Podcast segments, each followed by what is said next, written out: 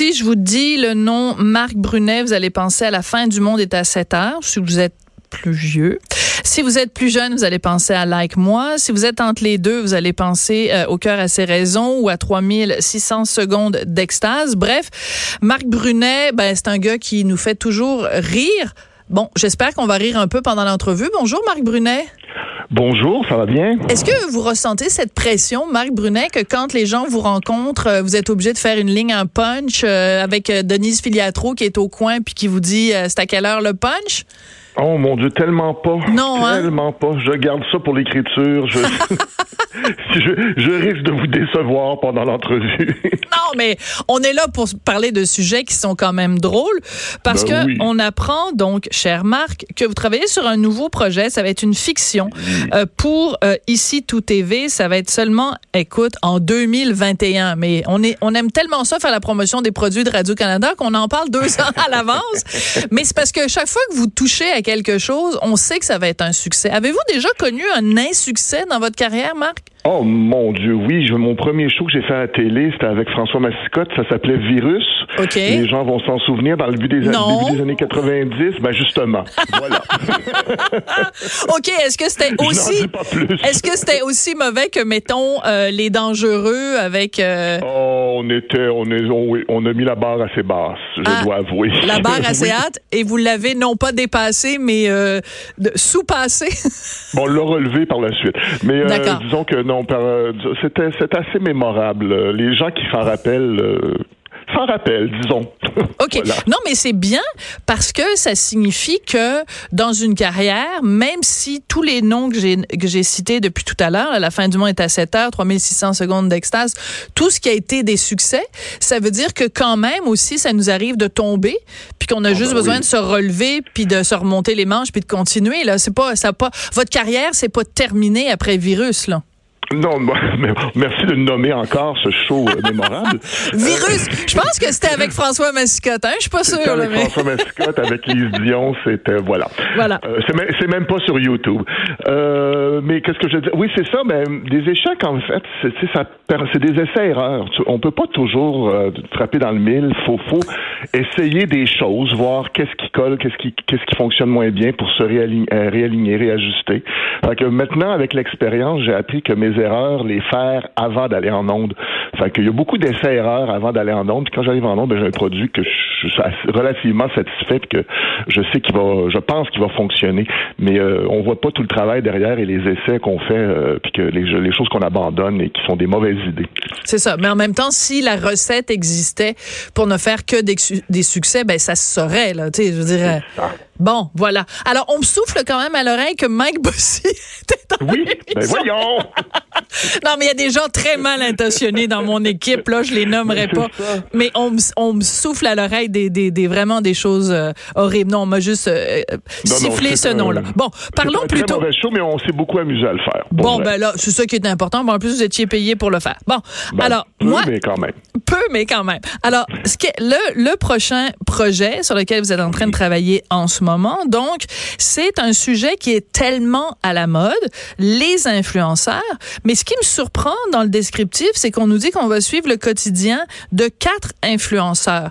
Moi, je, je, je, ben, je, je suis une féministe. Moi, je veux la parité. Alors, pourquoi il y aurait pas deux influenceurs, deux influenceuses ou même une influenciorelle non genrée, oh, transgenre?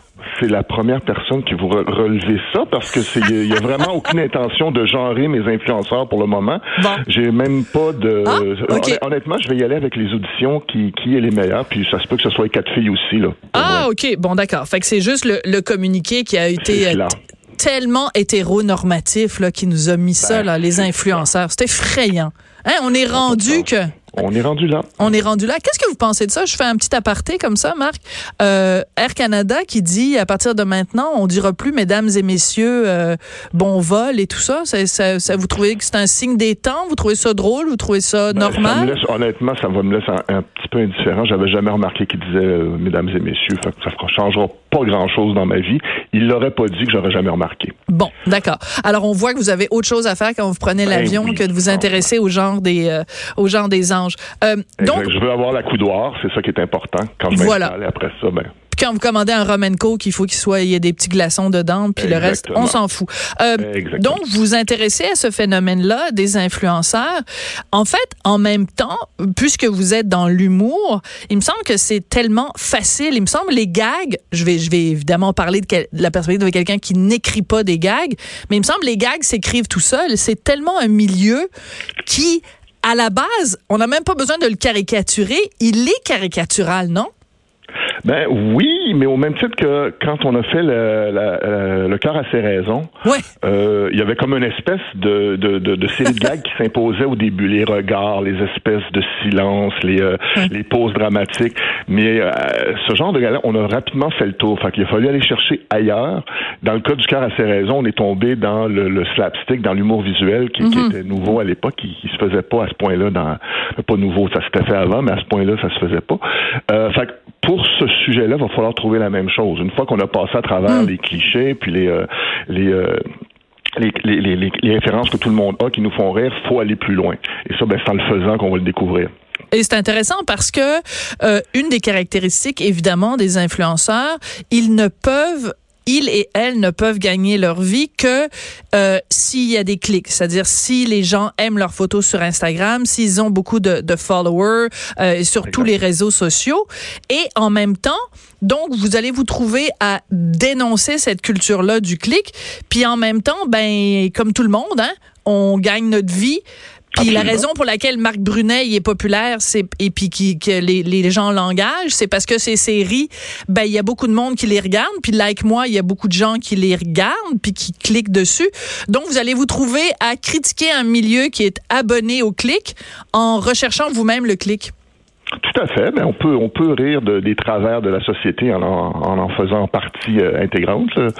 Je je me cache pas que le, succès mettons de Like moi justement ça vient de du succès que ça a eu auprès des euh, des, plus jeunes, des, des, gens dans la trentaine, dans la vingtaine.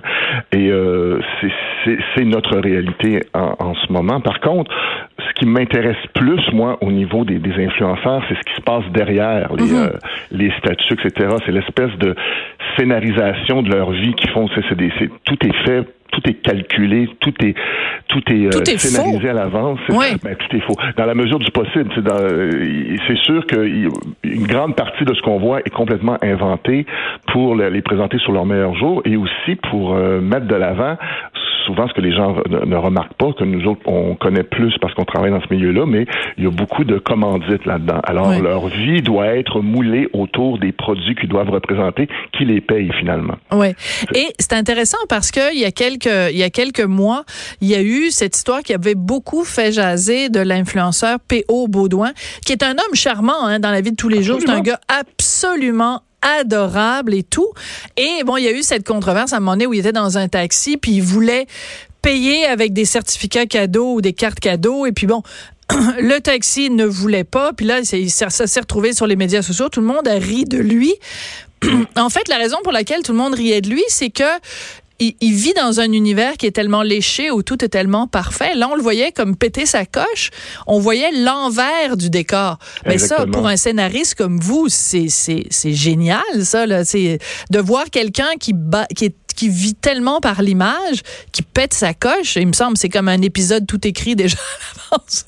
Ben oui, mais tout à, tout à fait. C'est la série est un peu basée là-dessus. Là. C'est, c'est ces gens-là qui doivent contrôler leur image à tout prix, qui doivent, euh, qui doivent. il y a un personnage là-dedans qui, qui, est, qui est une espèce de productrice, qui parce que tout se passe dans le contexte d'une télé-réalité. Mm-hmm. Alors il y a une espèce de productrice euh, maternelle et tyrannique qui, qui un peu les, qui les, guide et qui leur euh, impose des, des, des, commanditaires et qui leur impose des, des, scénarios de vie.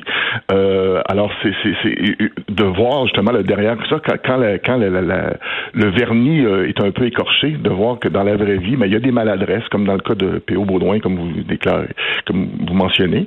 Euh, ça reste une maladresse, ça ne fait pas de lui un mauvais gars ou quoi que ce soit, mais l'image léchée qu'on voit tous les jours, tout d'un coup, ah, OK, il y a quand même un vrai gars derrière qui est pas toujours patient, qui des fois euh, fait des niaiseries, pense pas euh, avant de poster, puis ça arrive à tout le monde, puis voilà. Oui, puis on salue P.O. Baudouin parce que bon, je pense que malgré tout l'épisode qui lui est arrivé, il a réussi à retomber sur ah, ses pattes et euh, bon ben la, la vie continue puis il est passé à autre chose puis bon, euh, tu sais c'est la, c'est la force de ces gens-là aussi. Il y a quand même une, une base, c'est comme dans le cas de P.O. Baudouin en, particulier, c'est quand même quelqu'un qui, est, qui a un certain charisme, qui est sympathique et tout. Il va, il va s'en sortir, puis il a l'intelligence de, voilà. d'avoir, d'avoir le recul par rapport à ce qui vient de se passer, puis de faire un mea culpa, puis de passer à autre chose. Là. Ouais. Alors, vous allez, vous avez parlé tout à l'heure du fait que donc c'était dans le contexte d'une télé-réalité, puis qu'il y a une productrice qui est à la fois maternelle et qu'est-ce que vous avez dit? Euh, tyrannique. Et tyrannique. Alors, euh, c'est qui vous inspire? Julie Snyder, Fabienne Larouche? Euh? ben, il y a plein de monde comme ça. Ben, c'est des gens que je connais pas dans la vraie vie. Je l'ai littéralement jamais rencontré. Euh, mais il y a cette espèce de, de, de, de pattern qu'on voit et ici et ailleurs aussi. Aux États-Unis, Chris Jenner pour les Kardashians. oui, oui. Qui, qui, il y a cette espèce d'archétype de femme forte qui sont à la fois devant la caméra et en même temps qui tirent les ficelles derrière la caméra, qui est très particulier, je trouve. Euh, et c'est très féminin comme rôle. On retrouve pas ça euh, euh, du côté masculin trop trop. Les hommes sont plus effacés dans ce contexte-là, mais les, les femmes, il y, y, a quelque chose qui font toujours de l'avant par rapport à ce rôle-là qui est intéressant. Mais non, non, vous venez de dire une phrase absolument fabuleuse. les hommes sont plus effacés. Ben Bruce Jenner, donc le, le père de, de toute cette gang-là, donc le mari de, de, de Madame Jenner, est toujours bien devenu une femme. Alors, je veux dire, on peut pas imaginer une, une, une, une version plus littérale de les ben hommes sont plus effacés. On a tellement effacé que le gars est devenu une femme. Alors, faudrait que... plus entendu parler de lui depuis. Depuis que, depuis que il s'appelle, s'appelle Caitlyn. Mais le personnage de Chris Jenner, la mère du clan Kardashian, quel personnage absolument ben, fascinant. Écoute, c'est c'est cricket euh, mélangé avec ah euh, oui, tout à fait. Cruella de ville. C'est ah non mais écoute, c'est génial ça. Il y a quelqu'un de il y a quelqu'un derrière ça de sincèrement qui aime ses enfants puis elle oui sincèrement leur bien, puis en même temps, tu as cette espèce de monstre de, de, de, assoiffé de pouvoir et de reconnaissance et de célébrité. L'espèce de, de, dichotomie entre les deux est super, super intéressante pour ah moi, je trouve. Je veux ton bien et je vais l'avoir. Voilà. Oui, c'est ça. Bon, alors, euh, ben, je pensais faire une blague qui ferait rire Marc Brunet, mais même ça, j'y arrive non, pas. Mais non, mais ce que vous venez de dire là, je trouvais ça plutôt clever. Je, ah, bon, OK. Je, je, me disais dans ma tête, j'ai dit, mon Dieu, je vais peut-être m'en servir. Ah, OK. je trouvais ça. C'est pour ça que j'ai pas ri. J'étais comme, oh mon Dieu, c'est ben, bien dit. Voilà. Bon, ben voilà. Écoute, bon, ben vous m'enverrez. Euh, mon agent va vous contacter pour, euh, pour euh, les droits, les droits d'auteur. ce qui est au cœur du phénomène des influenceurs, c'est que c'est des gens qui, en échange de sous, en échange de produits, vendent une partie de leur intimité. Exact. Et je pense que s'il y a une façon de décrire l'époque dans laquelle on vit, c'est le, le, manque d'intimité. Tu sais, je veux dire, les gens nous parlent de toutes sortes, ils sont en train de se photographier devant leur, leur bouffe, dans leur vie. Euh, il y a, la notion d'intimité n'existe plus. Je ne sais pas quel âge vous avez, Marc, mais manifestement, on a peut-être le même âge tous les deux. On vient d'une époque où vous avez 56? Oui. Bon, on a deux ans de différence. je suis deux ans plus jeune que vous. Et moi, pour moi, j'ai toute la façon dont j'ai été élevée, c'est puis ma mère me l'a toujours dit, ce qui est le plus important, c'est ton intimité. Mais quand vous regardez cette jeune génération-là, l'intimité pour eux n'a pas la même définition. Absolument, absolument. Et c'est vraiment fascinant à observer. Et tu sais, c'est pas quelque chose que je serais prêt à critiquer nécessairement parce que non, on observe. oui. C'est ça, ça, ça a ses bons côtés. Tu sais, il y a des choses euh, qui étaient tabous qui se disent maintenant, puis c'est c'est très bien. Par contre, il y a des ce qu'on appelle en anglais oversharing, oui. ce qui est très amusant tu sais, de, de l'extérieur. C'est comme à un moment donné là, t'es, t'es, t'es, t'es, ton cycle, ton, ton, cycle de madame, bon, ça nous intéresse pas là. Tu sais. Ah bon, ben faut pas que vous écoutiez ma thérapie de couple avec mon mari vendredi dernier parce qu'on est pas mal rentré ah dans l'intimité et boy, j'étais vraiment sortie de ma zone de confort. Bon, enfin bref, ça aurait pu être un épisode du cœur à ses raisons chez les Durocher Martineau. Oh my God. Mais euh, ouais, ouais, vous irez écouter ça, Marc. en même temps, on se laisse prendre. Tu sais, c'est ben quelque oui. chose de notre époque, puis on s'en rend pas compte. Tu, tu, dis une petite chose, tu dis ça. Juste ce week-end, oui, j'ai eu un, une, un, article dans la presse à, à mon sujet, une espèce de profil. Il y a une photo de moi qui est parue. Puis quand les, gens, les journalistes sont venus chez moi, ils ont pris une photo. Les pieds nus? Je, suis pieds nus. Ben oui, j'allais vous en parler, Marc. C'est ça, cette affaire-là, se promener pieds nus? Ben non, mais je suis chez nous, les, des journalistes qui s'en viennent, fait que je suis occupé à courir et à tout pitcher dans ma salle de lavage pour que ça ait du bon sens. Que ce soit le moindrement présent. Ouais. et ça m'a frappé, moi aussi, que c'est ça, les pieds nus? Je réponds, ben, je suis bohème et gitan. Ah, bon, un saltimbanque. Non, c'est pas vrai. Mais, mais c'est drôle que vous mentionniez ça parce que, en plus, celle qui a écrit l'article, c'est l'ex de Richard. Voyez-vous ben comme tout est dans tout que je partage mon intimité avec vous. Mais ça m'a frappé, Marc. Je me suis dit, qu'est-ce que c'est ça, cette affaire-là, de se faire photographier pieds nus? Ça mais ben non. tout le monde. Ben avec voilà. le recul, je me disais, finalement, c'est un bon stun. J'y ai pas pensé sur Ben le oui. coup, mais tout le monde m'en a parlé. Bon. Vraiment. Ben, alors, euh, ben, surtout les gens qui aiment pas voir des orteils. Tu sais, des gens, il y a Ben, des gens qui sont, qui trouvent ça dégoûtant de voir les gens qui se montent les pieds. Moi, ça m'a pas. J'ai un pied si harmonieux. Oui, c'est- ben, j'allais vous en parler. D'ailleurs, ça pourrait se retrouver d'ailleurs dans un dans un sketch de votre prochaine série qui va s'appeler, je sais pas, Gloire et quelque chose, mais C'est euh, c'est, euh, euh, comment non, euh, Gloire et influence. Gloire et influence. Merci de me le dire parce que c'est un type de travail et j'ai tendance à l'oublier parce Bon. qu'à un moment donné, euh, soit que je vais m'y habituer, soit que je vais trouver autre chose qui va fitter plus. Moi, je pense que vous allez, euh, que ça fitera pas, vous allez le flusher, parce que de toute façon, cette génération-là parle franglais, fait que parlons franglais ensemble. Merci beaucoup, Ben voilà. Marc Brunet. Ça a été Ben, un plaisir. merci. Bon, on se reparlera en 2021 quand euh, la, la série sortira. Merci beaucoup. Avec plaisir. Au revoir. Bye.